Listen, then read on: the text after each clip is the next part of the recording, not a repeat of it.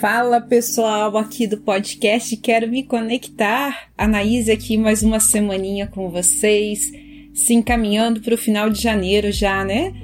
Então, estamos essa semana carregando a energia da entrada da super lua nova no signo de Aquário, que iniciou dia 21 de janeiro, trazendo transmutação, libertação e resolução de grandes pendências. Essa lua nova aconteceu a mais ou menos um grau de Aquário, abrindo esse ciclo que vai se fechar somente em 2043, quando Plutão entrar em Aquário, quando teremos outra lua nova a um grau de Aquário novamente. Serão 20 anos em um ciclo de renovação, transmutação e muito renascimento. Mas até lá haverá muita bagunça, muita desconstrução, para que realmente a transformação profunda e verdadeira aconteça. Isso será de uma forma planetária em geral, no coletivo e também nos seres humanos como seres individuais. Cada um vai sentir isso numa proporção. O mais profundo dessa lua nova é a liberdade que essa nova era de Aquário traz momento de irmos buscar na nossa essência o verdadeiro significado de liberdade. Quantas escolhas você já fez?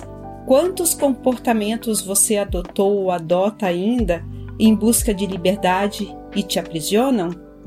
E é geralmente dessa forma. Os vieses da mente que julgamos como liberdade de pensar, sentir, agir, que às vezes adotamos, nos escravizam ainda mais. Nessa nova etapa de vida, você irá realmente descobrir o que é liberdade para você, não o que o senso comum prega ou que as pessoas subjugam. Teremos uma renovação de conceitos, individual e no coletivo. Essa mudança de conceitos tem o objetivo de realmente nos tornarmos seres livres, livres do julgamento, da necessidade de aceitação dos outros, livres para escolhermos e vivermos as nossas escolhas, sem realmente nos aprisionarmos às mágoas, ressentimentos, crenças e pontos de vistas. Acontecerá um desmoronamento para essa nova etapa. Um desmoronamento, inclusive, daquilo que você acredita como verdade.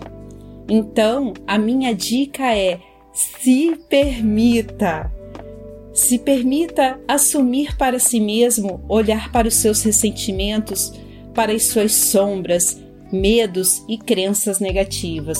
Olhar para desconstruir e ressignificar, dar um novo significado, e não para se vitimizar. Olhar para transformar, para realmente se tornar livre na essência e verdadeiramente. Se abra se permita para que essa liberdade te traga leveza e alegria de viver. Eu te desejo uma semana abençoada, se permitindo questionar: o que realmente é liberdade para mim? Se permita caminhar desse momento em diante construindo a sua vida em cima dessa resposta. Uma ótima semana, gratidão, namastê.